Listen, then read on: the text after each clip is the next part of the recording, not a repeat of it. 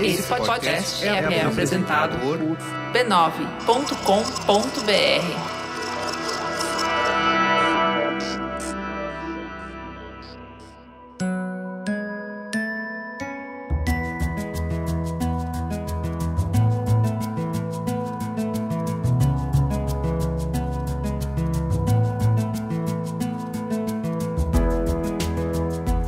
Mamileiros e mamiletes, desacelerar faz parte da nossa rotina intensa de papos profundos. Durante as férias, o Mamilo sai do formato tradicional, sai das pautas mais polêmicas e te convida para conversas mais leves, papos mais soltos. Já conversamos sobre viagens, sobre humor, sobre beleza e dessa vez vamos falar sobre relaxar. Por isso, Deixa para lá toda a ansiedade, expectativa e o nervosismo das notícias, mensagens e reuniões e vem com a gente curtir um papo super relaxante. Eu sou a Juva Lauer. Eu sou a Cris Bartz e esse é o Mamilos Férias de Inverno 2022.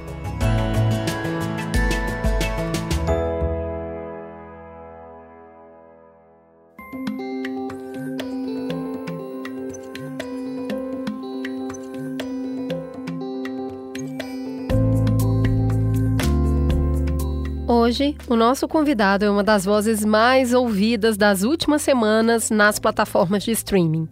Jornalista, repórter, escritor e roteirista, Chico Felite é paulista natural de Jundiaí. Recentemente, ele lançou o podcast A Mulher da Casa Abandonada, em junho de 2022, e rapidamente alcançou grande repercussão dentro e fora do Brasil, sendo um dos maiores sucessos das últimas semanas nas plataformas de streaming.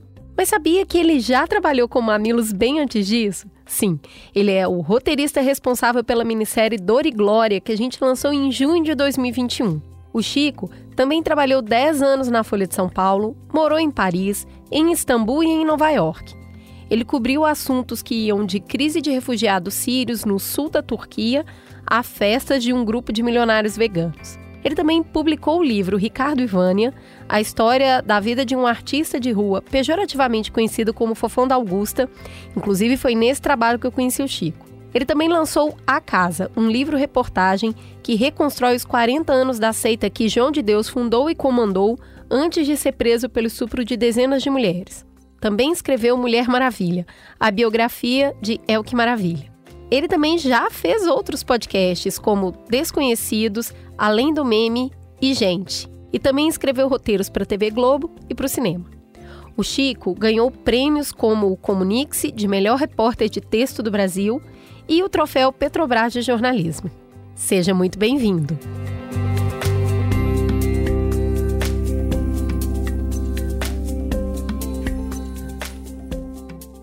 Eu tô aqui então com o homem, com o mito. Chico Feliz, seja muito bem-vindo na frente do microfone do Manilos dessa vez. Muito obrigado. A palavra mito perdeu completamente significado, então eu fico só com o homem. Eu prefiro só o homem, ponto. Cara, você tem toda a razão. Vamos cortar o mito na edição. Cortemos o mito na edição. Ou repropriemos, ressignifiquemos o mito. Tô nessa, tô nessa com várias palavras, vários símbolos, Vamos na real. Vamos tomar de volta pra né? gente, porque elas são legais, assim, devolve. elas são o que elas viraram. É isso aí, devolve meu mito.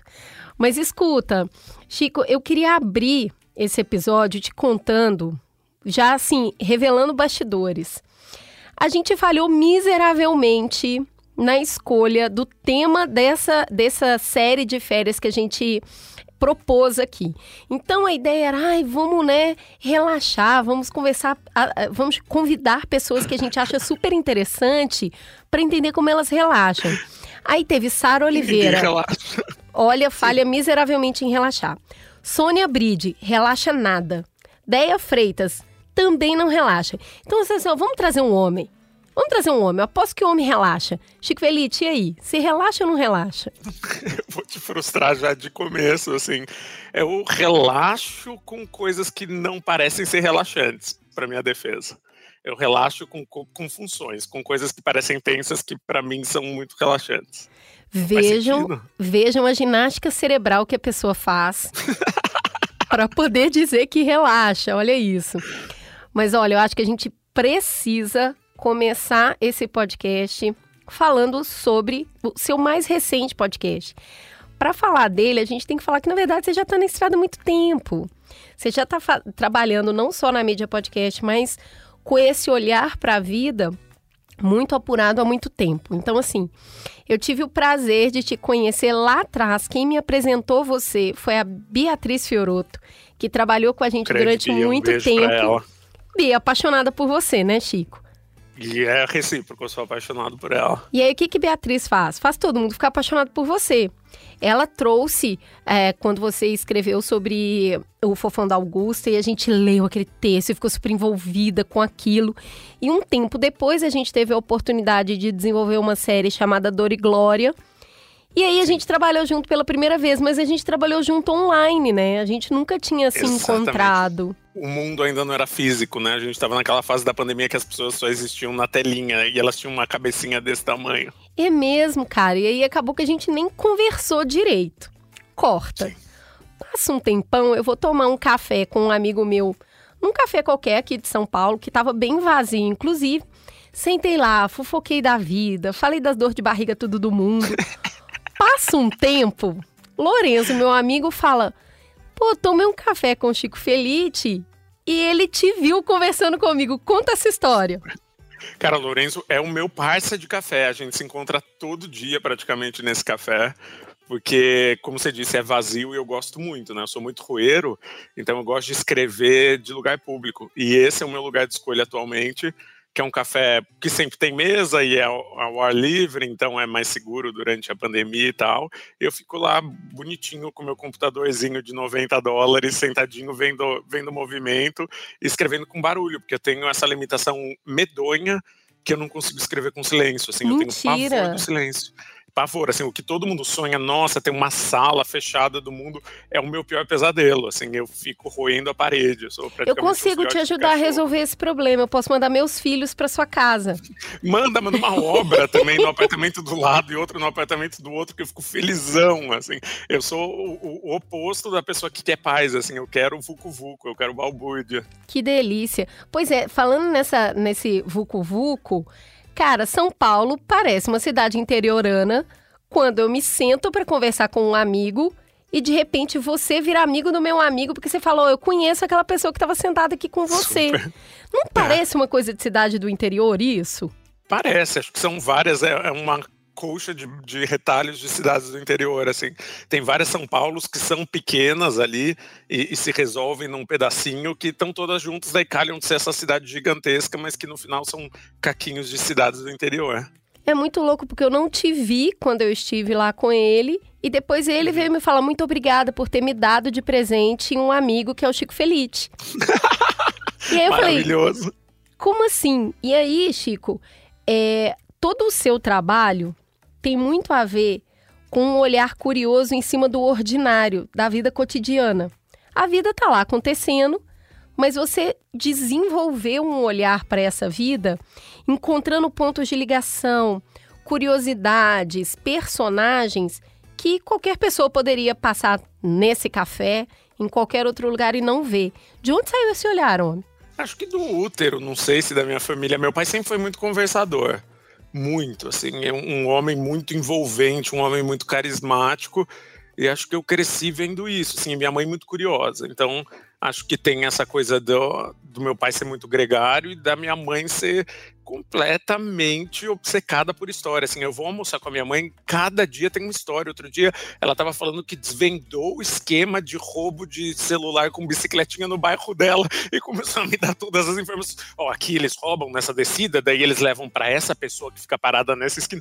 Ela tá de olho o tempo inteiro, assim. Então acho que eu fui criado assim mesmo sem me dar conta, e meu pai era a pessoa que ia na ótica e saía com três amigos, assim.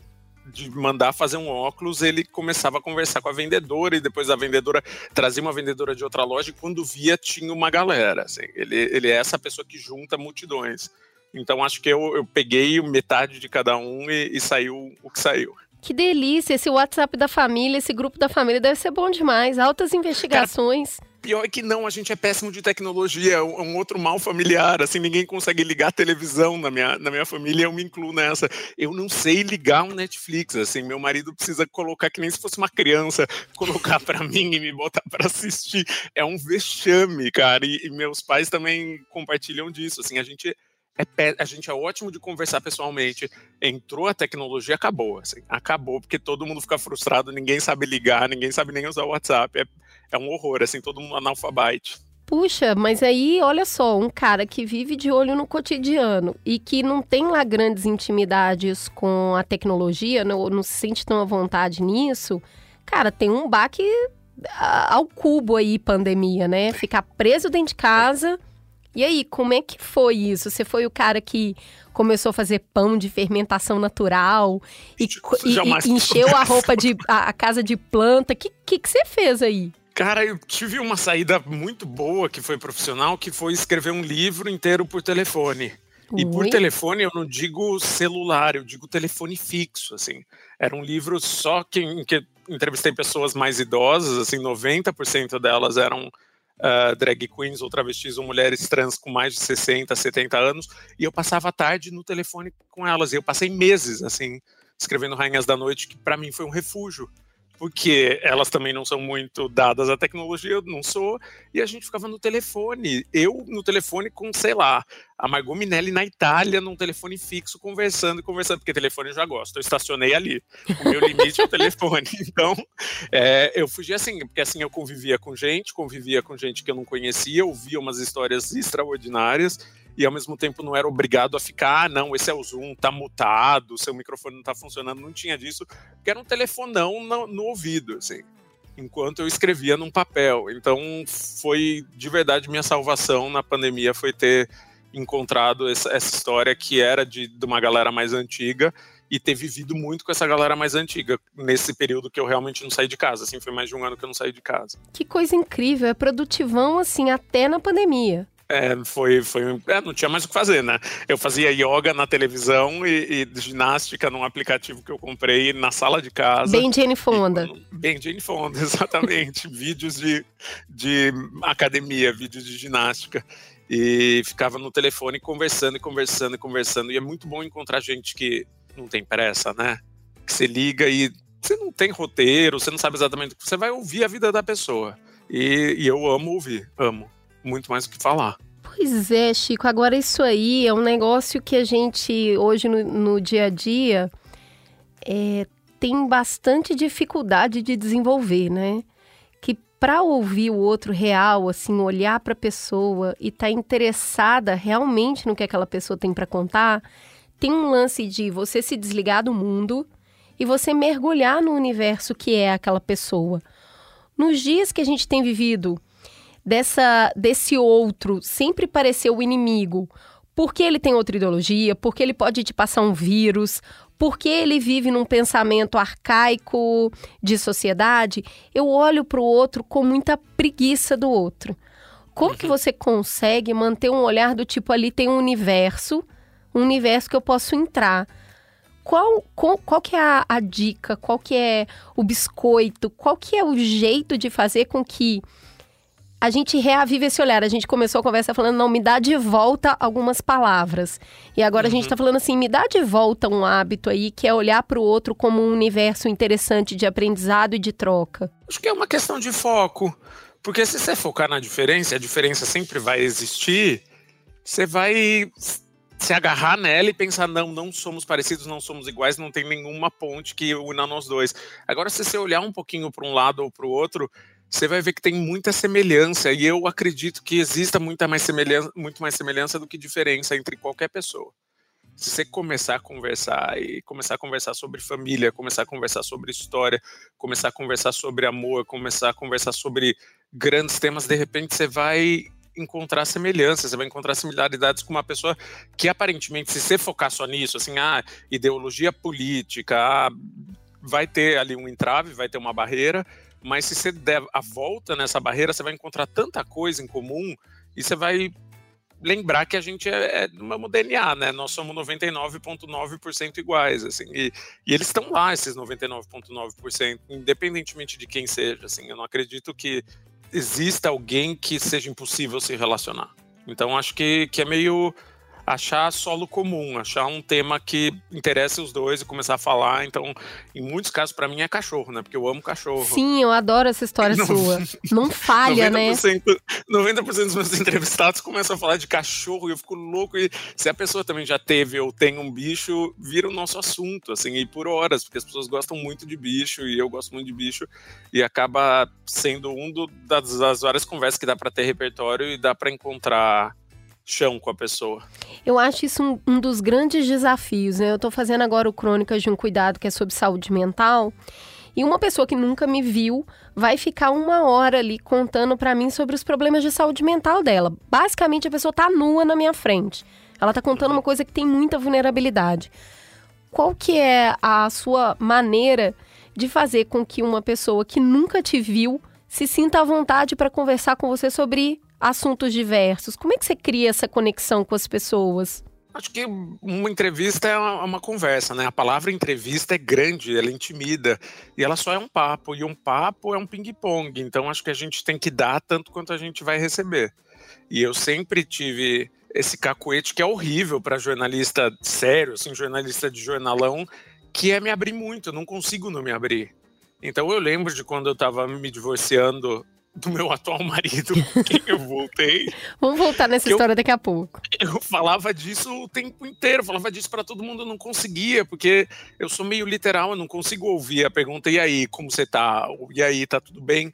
E ser protocolar e dizer, ah, não, tá tudo bem. Se não tiver tudo bem, eu vou falar que não tá tudo bem. Se eu tiver triste, eu vou começar a chorar. Se tiver, é um horror, assim, é um horror. É total, um sociopata total, porque eu não sei ter a barreira do, do agradável, assim, a barreira do, ah, não, é a função fática, é só para dizer tudo bem. Não, vou dizer, porra, tava no PS com a minha cachorra, tô triste pra caramba e a gente descobriu que ela tem um câncer, e daí a gente achou que ela fosse morrer, mas isso faz seis meses, então eu estou nesse processo de, de entender que a morte vem, mas não vem exatamente como a gente achou que vinha, e, e vivendo vários lutos. É, é, o tipo de coisa que eu literalmente falo numa, numa entrevista. Claro, não se for uma entrevista de cinco minutos, assim, mas se eu for sentar e conversar com a pessoa e ela realmente quiser saber, eu vou me abrir e acho que daí essa abertura é recíproca, a pessoa começa a se abrir também. É bem isso mesmo. E a gente leva as pessoas depois, né? Elas continuam com a gente, porque teve uma troca verdadeira ali naquele Sincero. momento, naquele encontro. E isso nos leva a essa última empreitada que você teve, né? A, a Mulher da Casa Abandonada é um projeto seu, você apresentou esse projeto. Como que esse projeto surgiu na sua cabeça? Você estava, eu sei lá, bem o início, né? A hora que você fala, estava dando um rolê aqui, essa casa sempre me chamou atenção e de repente eu queria contar uma história sobre essa casa. E aí essa história se torna muito mais complexa do que você poderia imaginar a princípio. Como é que foi estruturar esse projeto na sua cabeça, apresentar esse projeto para alguém para desenvolver? Você sabia onde isso ia dar de alguma maneira? Foi uma loucura porque era zero trabalho, assim, era, era meu lazer, era para ter sido meu lazer, que era estou em São Paulo no fim do ano, todo mundo viajou, eu não viajei porque eu não gosto de viajar em período de férias, acho muito caótico, acho muito yeah, é, né? custoso, né? assim, de pensar em trânsito, pensar em dinheiro, em lugar cheio, eu prefiro viajar se eu conseguir, meio nos períodos em que a maior parte das pessoas não está viajando. Uhum. Que daí é mais tranquilo, é mais de boa, é mais barato. Então fiquei em São Paulo, não estava trabalhando, estava trabalhando com outra coisa, me mudei para perto de Genópolis, que é esse bairro muito tradicional, muito rico, e levava meus cachorros para dar rolê, vários rolês por dia, adoro passear com o cachorro, e passava na frente dessa mansão abandonada, assim, pandarecos, sem um pedaço do teto, parede descascada, uma vegetação completamente revolta ao redor, assim, parecia mesmo uma casa abandonada de verdade, e, e muita gente achava que ela estava abandonada. Daí eu descubro que mora lá dentro uma senhora é, baixinha, com as roupas meio maltrapilhas e que cobre o rosto com pomada branca. Daí quando eu vi isso, eu falei, cara. Pera, peraí. Chamou a atenção, brilhou ali, mas eu não fazia ideia do que poderia ser. Assim, brilhou só a curiosidade de saber por que uma pessoa mora numa casa dessas uma casa de milhões de reais, num bairro super rico. De um lado da rua mora Adriana Galisteu, do outro mora o Fernando Henrique Cardoso, e tá lá, essa mansão abandonada tem uma pessoa lá dentro. Daí abre essa possibilidade de ter uma história para contar, mas pode ser qualquer história, eu não fazia a menor ideia de que história fosse. Até me aproximar dela no dia 23 de dezembro, quando essa mulher estava tentando impedir que eles derrubassem uma árvore na Praça Vila Boim, que é ali pertinho, e começou a ficar cada vez mais curioso, porque ela usava umas expressões em inglês no meio da fala dela, umas expressões com sotaque muito americano, assim, muito de quem viveu fora do país e, e, mostrava ser muito culta e tinha copiado toda a legislação ambiental num caderno à mão. Então, enfim, era uma figura cada vez mais intrigante. E, e eu achei ali que fosse ser uma história singela e uma história um pouco lírica sobre uma pessoa que é abandonada e que também mora numa casa abandonada. Eu imaginei que ela pudesse ter sido muito rica e que hoje em dia tivesse nesse, nessa situação de ocaso, de abandono, e comecei a ouvir da vizinhança que o apelido dela era a bruxa. Ah, a bruxa, a bruxa, a bruxa. Eu falei, gente, será que devemos chamar uma pessoa de bruxa só porque ela não é igual a gente? É, a, a história começou a se desenhar nessa, nesse sentido. E eu achei que fosse ser uma história parecida com, com o Ricardo Corrêa, que era o Fofão do Augusto, uma história mais de, de abandono e, e, de marginalização. Uma pessoa que foi marginalizada uhum. da sociedade porque ela era muito diferente. Mas daí eu comecei a ciscar nessa história e ela deu um cavalo de pau que não era uma história sobre marginalização, era uma história sobre uma pessoa que optou por se esconder. Uhum. Era uma escolha dela, daí eu descobri que era uma escolha dela porque ela tinha sido acusada de um crime nos Estados Unidos e o FBI tinha ficado atrás dela por anos e anos e ela foi fugitiva aqui no Brasil. Chico, é muito impressionante a história. É, tem uma. A história é impressionante, mas eu produzo conteúdo. É, além da história ser impressionante, eu fiquei muito apaixonada pela forma como você colocou essa história. Não tem rodeio, não tem suspense, não tem dramaticidade para além da conta, porque a história per se já é muito impactante. Exatamente. Então tá aqui, ó, capítulo 1 foi assim, capítulo 2 foi assim, capítulo 3 foi assim, e a hora que acaba o capítulo 3, você já entendeu o rolê. Você já uhum. tá na tampa com aquilo do tipo, eu não tô acreditando que eu tô ouvindo isso. E olha só, para realmente dizer que São Paulo é uma roça, é um ovo. Você foi entrevistar no segundo capítulo a Mariana Muradas, que é minha amiga. Não é mentira. A gente ficou grávida ao mesmo tempo e ficou super amiga. E a gente toma chazinho no bairro, assim, para se encontrar, as crianças brincam juntas. A hora que eu ouvi a voz da Mari, eu falei, gente, não, pera, é muito eu, a, a, vida minha e Chico Felite está realmente entrelaçada. A gente tem vários laços. Olha isso. E aí, a sua maneira de contar a história sem criar um suspense, é, sendo muito direto, assim, a forma como você narra como aconteceu o julgamento nos Estados Unidos, a sua viagem para lá. Eu queria te perguntar uma curiosidade como produtora de conteúdo, que é, pelo que me pareceu, você teve que fazer muita edição tinha uma história enorme. E, e como ela é muito envolvente, dava para ficar ali um tempão. Uhum, Mas uhum. não, você contou um negócio direto. Isso foi uma opção sua. Tem a ver com o que a história significa, porque no Fofão da Augusta eu sou muito envolvida com o mundo dele, eu conheço ele intimamente. Na nessa história, eu entendo que você fez uma opção de ser muito mais. Assim, é um martelo essa história. Sim. É porque ela dói muito? Qual foi é. a sua opção como construtor de conteúdo? Eu acho que numa história dessa que tem tanta dor, guarda tanta dor e desperta tanta dor nas pessoas, é, é preciso ser muito conciso e muito objetivo. E, e, nos até aos fatos. Assim, é muito tentador fazer um mistério e usar táticas narrativas para prender a pessoa, mas eu não acho, não achei que era justo. Assim. Cara, eu achei, achei isso justo. de uma generosidade, de uma honestidade absurda.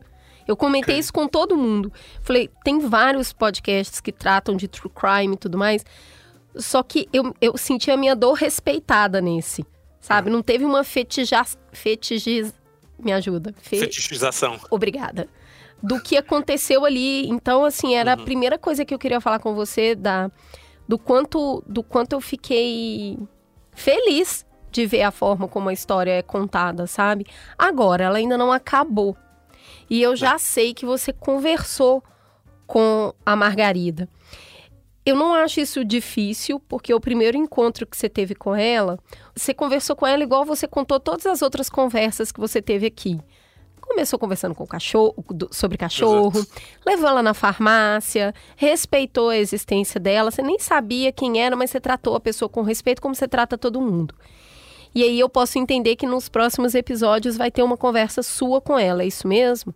É, é, o episódio que sai amanhã, do dia que a gente está gravando, já deve ter saído quando isso for ao ar, que é o sexto, é a busca por ela, que eu preciso, sou obrigado a informá-la que eu estou fazendo um, um podcast investigativo sobre a vida dela e ter isso documentado. Assim, eu preciso que ela pelo menos saiba que ela tem a oportunidade de se manifestar. Só que isso foi difícil. Eu passei dias acampado na frente da casa e ela não saía e fugia de mim e não atendia o telefone. Até que finalmente, graças a Mari Muradas, a Mari Muradas me liga um dia às 6h40 da manhã e não fala nada, ela só fala corre. Caramba. E eu saio correndo, desembestado pelo meio da rua, como se tivesse o capeta correndo atrás de mim. E corro numa velocidade, eu calculei a velocidade, assim, eu corro numa velocidade de corredor de maratona, que também não é nada incrível, assim, não é o Zayn Bolt, mas, pô, pra mim que, que não corro, tá ótimo, assim, corro é, um quilômetro e meio em seis minutos para chegar na casa dela, porque ela tá na frente da casa pela primeira vez em muito tempo, que ela não saía da casa e consigo encontrá-la e dizer para ela: olha, eu sei que você é Margarida Bonetti, eu estou fazendo uma série documental sobre o seu caso e eu gostaria de te ouvir. Você tem todo o direito de se manifestar. Uhum. Ela, num primeiro momento, parece que me dá um olé, fecha a porta na minha cara, mas depois ela volta e fala: tá bom, vamos conversar. E a gente conversa por duas horas, ela sabendo que está sendo gravada, sabendo que vai ser uma série sobre ela, enfim, é, para mim é muito importante porque mostra que foi contemplado o outro lado, assim, que todas as versões estão contempladas. Jornalista, né? Jornalista responsável. Agora. É, não era preciso nesse caso, né? Era, era muito essencial, não teria ido pro ar sem. Muito bom. Agora, eu queria entender um pouquinho o que, que aconteceu no coração do Chico Felite, do, da pessoa, do ser humano que teve que voltar, que voltou ali porque fazia parte de realizar um trabalho responsável e completo, mas que agora já conhecia toda a história. Como que você se sentiu? Qual foi o esforço necessário para realizar esse trabalho? Acho que o que me motivou era, era curiosidade, assim, eu precisava de resposta. Eu precisava de tentar, pelo menos, entender o que aconteceu ali. Porque uma pessoa comete um crime desses que de verdade é impensável. Quando eu uso Uhum. a palavra impensável, é porque eu não consigo conceber, eu não consigo ter a primeira centelha do que leva uma pessoa a, a fazer isso com outra. O que, é que ela conta para ela mesma para justificar aquilo que ela tá que- fazendo, né? o que aconteceu, assim, o que como ela percebeu essa história, assim, porque o objetivo estava lá, entendeu? Isso era muito fácil porque você tem uma investigação do FBI de mil páginas com um monte de evidência, um monte de relato, não poderia ser mais sólido que isso, Uhum. né? Tá, tá escrito o que aconteceu. Existe uma verdade, existe uma comprovação dessa verdade. Agora, como é que uma pessoa com que lente uma pessoa vê isso? Isso. Qual que é Uma o nível de distorção isso. da realidade que a pessoa consegue fazer, né? Para justificar. Qual é a história que ela conta pra ela mesma e ela conta pro mundo? Porque ela nunca tinha contado. Ela já tinha. Era um caso razoavelmente público ali nos Uhum. anos 2000. Eu, eu cheguei a descobrir agora, depois que a série já estava no ar, uma gravação do Jornal da Globo que mostrava ela na casa, que eu não tinha visto quando eu fiz a, a pesquisa do podcast. Ou seja, não era nem a primeira vez que mostrava onde ela morava e mostrava quem era ela. E que ela estava refugiada nessa casa. Porque é uma, um, vídeo que não sei como se perdeu, não estava no acervo da Globo, mas alguém encontrou e me mandou e agora está rodando. Então, eu precisava muito, tanto pessoalmente quanto profissionalmente, saber o que essa mulher pensava. E assim, a, a intenção, o, o lugar que a gente vai nesse, nesse trabalho que você fez é extremamente incômodo, porque não é um caso isolado. Não é, um, é tem características muito próprias desse caso, mas o último episódio que está no ar, enquanto a gente conversa, conta a narrativa de uma outra mulher, que é a mulher lá de Minas Gerais, de Patos de Minas, que foi uma situação muito parecida. Ela não é só parecida na narrativa final, que era uma pessoa em situação análoga ao escravo, como o fato dela ter sido dada de presente. Dada Sim. de pre- um ser humano ser dado de presente Dado de que é a presente. mesma coisa que está na narrativa da, da Margarida Bonetti. E isso leva a gente para um lugar horroroso que é, caramba, isso não é, é, um caso isolado. Isso, isso é uma história relativamente ordinária. Isso Exatamente. acontece, acontece aqui do meu lado, no bairro vizinho ao meu, na frente da casa da minha amiga. E aí, a, isso suscitou muitas paixões, né? Todo mundo foi muito afetado pelo conteúdo. E eu, como produtora de conteúdo, sei que a gente produz um conteúdo e coloca na internet como intenção. Mas o que as pessoas vão fazer com aquele conteúdo não está no nosso controle. Os tipos de leitura que podem acontecer. Como você se sente com a repercussão que o caso trouxe, não só no ativo das pessoas, mas na discussão sobre essa escravidão moderna. Como que você vê essas duas, essas duas abas que se abriram? Teve uma fase de muita preocupação, que foi quando o podcast deu um salto, que foi na segunda semana que começaram a falar do caso no TikTok. E daí explodiu, assim, tem até um gráfico, assim, de como faz assim num dia, assim. Numa quinta-feira ele faz uma reta para cima, o número de menção e o número de é, e daí derivou um monte de coisa que eu nunca imaginei que fosse acontecer. Gente fazendo dancinha na frente da casa, gente fazendo filtro da Margarida Bonetti pro Instagram, isso existe. Uau. Gente fazendo, é, gente fazendo meme. Eu nunca achei que isso fosse acontecer.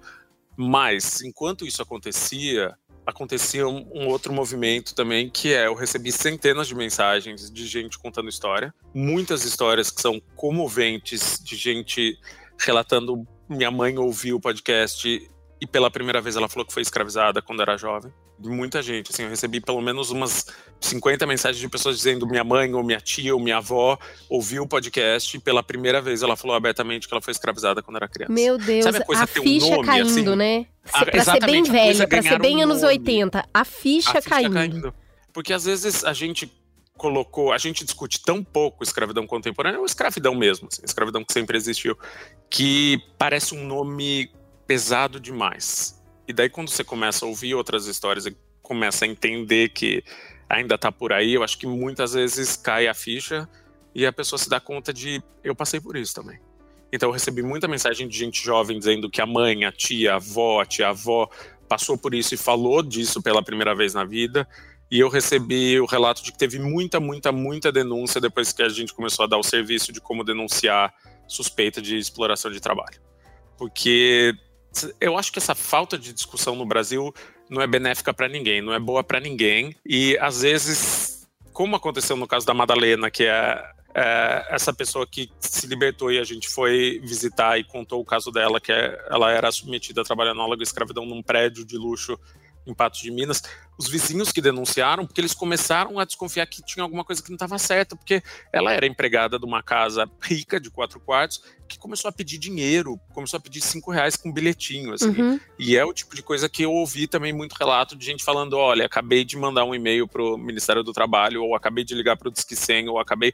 Porque eu acho que o caseiro da, da chácara na frente da minha não recebe o que deveria, ou trabalha sete dias por semana, ou... Então isso me me anima muito.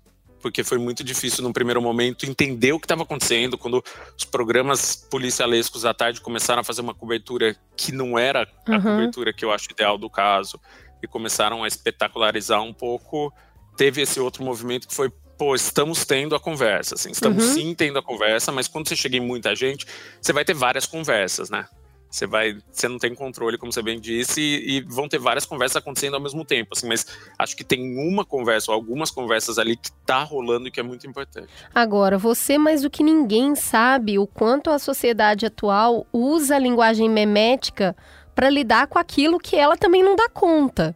O Exatamente. quanto aquilo acaba virando uma piada, uma distorção, o que a gente, adulto, a gente talvez leve isso muito a sério como na nossa linguagem, mas a gente sabe que as linguagens são diferentes, né? O Muito Além do Meme, eu acho que explora muito isso, como que a linguagem mimética vem para dar essa, essa quebra na lógica.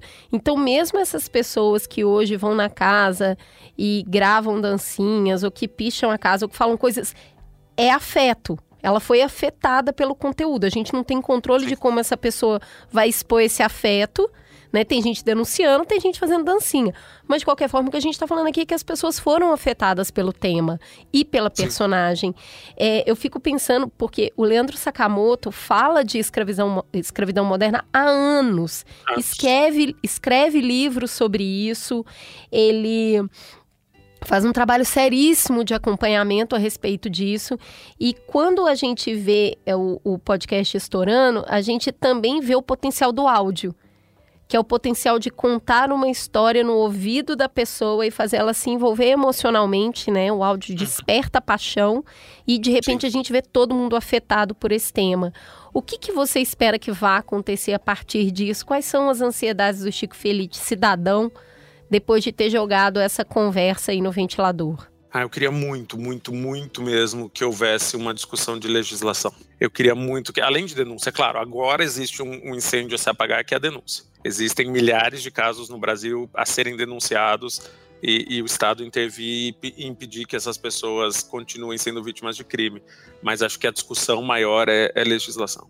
Qual é a legislação para essa classe trabalhadora que é tão preterida, assim, que é tão deixada ao relento até hoje, assim, que o ministro da Economia fala que uma empregada não merece ir para Disney, uhum. usa isso como um exemplo ruim, assim, por que que a gente trata uma categoria profissional assim e como reverter isso e como assegurar direito dessas pessoas e como pressionar o poder, porque para mim, no fim, o jornalismo é botar a pressão no poder. Como pressionar o poder para lidar com esse assunto que a gente não lida há mais de 500 anos. E não lida. Não é que a gente lida mal, a gente não lida, cara. Não lida. A gente é, vê a casa abandonada, sabe o que acontece ali dentro, mas entende que não vai ter nem força para lutar contra aquilo, né? Afinal, é nome de rua também. Exatamente. É tão enraizado, assim, é tão forte, é tão vem antes da gente, assim, a gente já nasce sabendo, parece que as, as, peças já estão dispostas no tabuleiro e é impossível mudar isso. E eu não acho que seja impossível mudar isso. É, por causa disso que a gente continua se movimentando, né? Agora, Chico, é uma história pesada que teve uma repercussão gigante. Você vai descansar um pouquinho agora? Você vai relaxar um pouquinho depois desse trampo todo? Eu tô me prometendo duas semanas de férias depois que terminar, mas eu tô mentindo pra mim mesmo. eu já sei que eu tô mentindo para mim mesmo. Eu tenho, eu sei que assim que o podcast terminar, eu tenho um trabalho de um dia no Rio de Janeiro, daí eu já tirei 10 dias para ficar no Rio de Janeiro. E acho que porque daí vou com os cachorros, vou, vou com meu marido, vou com minha mãe, e acho que eu vou relaxar, mas eu já sei que logo mais eu vou ter enchido esses dias de coisa. Pois é, mas seu marido é um cara que cobra um pouco. Pô, Chico, não, pelo amor de Deus, agora não, vamos descansar um pouco. Ou ele tá na mesma pegada? Ele, é, ele gosta muito de trabalhar, mas ele sabe se divertir, ao contrário de mim. Eu sou um analfabeto da diversão. Olha analfabeto. Se você me dissessem como você vai fazer para se divertir, eu penso, ah, eu posso dar banho nos cachorros, depois eu tenho que fazer essa apresentação que tá atrasada, eu tenho que ler esse livro porque pode ser útil para um projeto. Nunca é descompromissado eu não sei fazer as coisas descompromissadamente e acho que é um aprendizado que está aí na minha lista. Olha, eu já transformei em lista, é isso, já transformei olha em isso. função, o que deveria olha, ser olha diversão. Aí. De novo, Agora, Você pode não saber descansar, mas eu entendo que deva ter coisinhas, rituaizinhos, alguma coisa para você relaxar. O que, que você faz para se sentir um pouco mais relaxado, para esse momento aqui, isso aqui me relaxa, me, é, tira a tensão dos ombros. O que, que você faz? Eu, Pode falar em nado. público o que você faz? Posso, super. Tô com 36 anos, o testosterona já desceu bem. Eu nado, eu nado e, e é, é, quando é o meu nirvana, assim, é quando eu relaxo muito, é quando parece que a mente desliga e eu viro só um corpo, assim. E ontem, por exemplo, eu nadei 2.500 metros, fiquei mais de uma hora na piscina, porque é minha meditação eu gosto muito, porque é quando eu não penso. Então eu desligo e sei lá, deve ter alguma coisa a ver com o suquinho do corpo que tira, assim, umas endorfina, umas serotonina que tira ali, mas é muito prazeroso, sempre foi muito prazeroso. Eu gosto muito, muito, muito de nadar. Agora é muito legal isso que você falou, porque assim, é sair daqui, né? Sair da cabeça ir para o uhum. corpo. É isso que é relaxante, que é ir para o corpo. E é uma coisa que a gente realmente tem feito cada vez menos. A gente fica o tempo todo colocando conteúdo para dentro. A gente sempre fica aqui nesse lugar da cabeça. Então tem nadar, mas tem outras coisas. Tem o dançar, tem massagem, tem sexo. O que mais te puxa para o corpo? Acho que sexo é, é muito importante, definitivamente, porque sei lá, eu sou uma pessoa muito rudimentar, né? Eu sou uma pessoa de emoções muito básicas, eu não sou muito evoluído na, Gostei naquela disso, escala eu sou do macaquinho. Na escala do macaquinho, eu sou um primeiro ou segundo macaquinho ali, ainda bem torto, assim, eu não sou homo sapiens sapiens, assim, eu sou um... Então, minhas minhas alegrias e minhas aflições são todas muito básicas, assim. Então, eu tenho um amigo que diz: ah, se você tá bravo, eu sei que ou você tá com fome, ou você tá com sono, ou você tá com tesão. Porque Olha você é uma isso. pessoa de, de paixões básicas. E um amigo de infância me diz isso e eu concordo muito com ele. Assim, eu sou um bebê, assim. Eu tenho. E, e minhas diversões também são animalescas, assim, que é estar com família, que é estar com bicho. É muito, sei lá, Rita Lee disse uma vez, eu nunca esqueci, que é, é diversão de bicho, assim, é estar todo mundo junto no mesmo ambiente, meio fazendo nada, meio coexistindo, é meio. É, é difícil de definir, assim, eu não preciso de muita coisa, não. Nossa, você me definiu em Minas Gerais, que é chega num boteco, bem boteco, pede um engradado de cerveja vazio, põe do lado da mesa e vai sentando gente e conversando. Assim, de repente, assim, tá conversando todos os assuntos do mundo, tá resolvendo tudo e nada, porque são Uhum. assuntos aleatórios que são largados pela metade, pula pro outro, e aquele engradado vai enchendo, vai escurecendo, o bar vai ficando vazio, já saiu e chegou gente e a conversa nunca acaba. Então acho que tem um lugar dessa dessa conversação, desse dessa prosa, desse jogar conversa fora, que também é um lugar relaxante, né? 100%. 100%, mas pra mim não é muito premeditado, não é muito, ah, tá, agora eu vou relaxar quando você vê aconteceu. Mas acho que é um dos poucos momentos que, tipo, eu não, não trato como função. É meio quando você vê, você tá dando risada e lembrando de umas coisas do passado e conversando com os amigos e, e é mais tranquilo, assim, é mais, parece que baixa a guarda, parece que você tá desprevenido. É um bom papo, né? E se tiver uma boa comida, uma boa bebida também, é aí que rende que é uma beleza. Você é bom de prato, Não, vai Chico? embora. Eu sou muito bom, mas eu sou péssimo de panela, então é injusto, assim, porque eu só sei comer, eu não sei fazer e, e não tenho capacidade, assim. Eu sou muito. Minha mão é péssima pra tudo, assim. Mas você péssima fica na cozinha conversando coisas. com o cozinheiro, porque a sacanagem que tem é o cozinheiro ficar isolado na cozinha enquanto tá Não todo mundo fico. conversando na sala. E eu sou ótimo de lista de compra, assim, você me dá a função, eu preparo tudo, assim. Eu vou trazer tudo que você precisa, vai ter a coisa certa, se precisar em 10 supermercados diferentes para achar o aipo que você quer, eu vou em 10 supermercados diferentes. Eu sou um bom despachante, assim, eu sou um bom... Menino, outro dia eu queria muito, tava fazendo muito frio em São Paulo, eu queria muito fazer costelinha com canjiquinha. E Uhum. cadê de encontrar canjiquinha em supermercado de São Paulo? Aí eu fui em um, cheguei lá e falei: tem canjiquinha, moça? Ah, eu não sei o que é isso. Aí eu falei: é xerém, é quirela. Eu fui falando 500 mil E nomes nada, e nada. nada tocava ali. Mas aí eu achei a canjiquinha e fiz uma bela canjiquinha com costelinha com bastante couve em cima, assim, Que uma delícia. pimentinha. Então, o papo tem que render, porque demora pra comer essa comida, né? Ela te obriga, né, a, a- a desacelerar a marcha. Eu sou assim também com araruta, por exemplo. Recentemente eu queria muito comer esse quilo de araruta que minha avó fazia e minha mãe Hum. faz. Só que a mesma coisa, pergunta se tem araruta em algum lugar em São Paulo. Não- as pessoas não sabem nem o que é. Uhum. E, daí movi mundos e fundos e achei um lugar e comprei 5 quilos de Caramba! polvilho de araruta. E daí é isso, é- essa é a minha contribuição com, com a comidanha. Assim, eu vou conseguir o que for necessário. Tá bom, Na hora Chico. de botar no forno eu não presto. Na hora de botar a mão na massa eu não presto. Tudo bem. Mas Cê- eu sou o melhor arruma aplicativo de tudo entrega. e eu faço. Tudo bem? Exatamente. Eu acho uma boa divisão social. E eu lavo louça como ninguém. Eu amo lavar louça. Que também acho que é meio, meio peculiar. Assim, as pessoas não gostam. Eu gosto muito de organizar minha cabeça lavando louça. Não, não, mas vamos dividir mais justo esse trabalho. Você, você organiza todos os ingredientes, eu faço, o Lorenzo lava a louça e a Mari Morada seca e guarda. Maravilhoso. Não, né? Eu acho que A Mari resolvemos. Moradas cuida das crianças, tudo. Deixa ela de Deixa ela. instrutora. Maravilhosa. Vai ficar contando umas histórias enquanto a gente conversa. Mas, Chico, é uma delícia bater papo com você, dá vontade de ficar aqui o dia inteiro. É, eu queria te perguntar agora para o final é, qual convite você faz para as pessoas para que elas aprendam a conversar mais, papear mais. Qual que é a dica para que a gente pegue de volta esse hábito, que é um hábito ancestral nosso? A gente antes só conversava, não tinha Uhum. outro meio de trocar informação.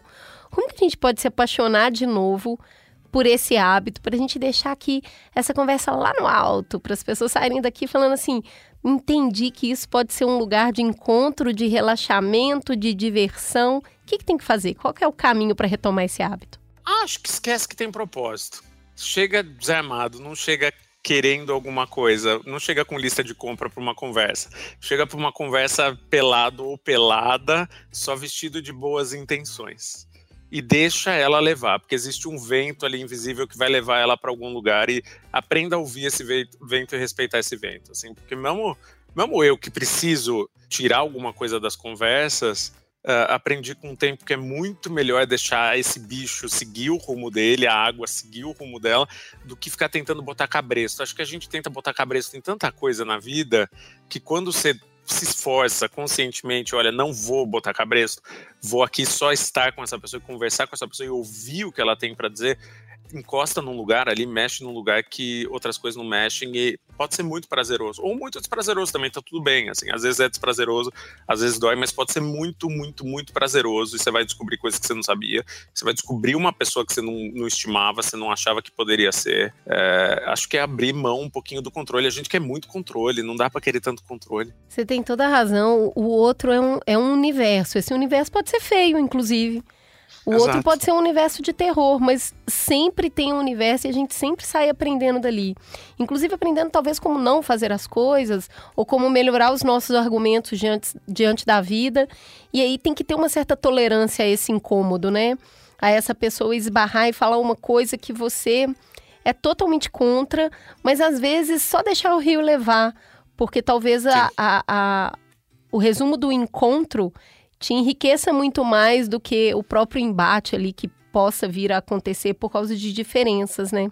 É bem por aí, assim, acho que ah, e, e, tempo, é muito necessário tempo nessa receita, né? Não, não, você não resolve nada em cinco minutos, você não resolve nada com muita objetividade, você não resolve. Não acho que é, não seja um terreno muito rico para uma conversa você ter um, um, relógio, sabe? Um despertador, uma. Marca reunião, não marca conversa. Uhum. São coisas diferentes. Eu acho que esse prato é de banho-maria, não é de panela de pressão. Ex exatamente. É um banho-maria ali, ó. Na, a água tá começando a ferver ainda, ela não tá nem fervendo. É isso aí, Chico, muito obrigada. É uma delícia Adorei. poder falar com você. Muito sucesso em todos os seus projetos. Você tem a chave da porta aqui do Mamilos, então vamos continuar trocando muita ideia, criando coisa boa para colocar na rua, para colocar afeto nas pessoas. Vamos nessa, voltarei para essa casa. Não vou nem bater, já vou entrar direto com a porta encostada. Por favor, estamos juntos. Um beijo, fica bem e tente relaxar aí de vez em quando.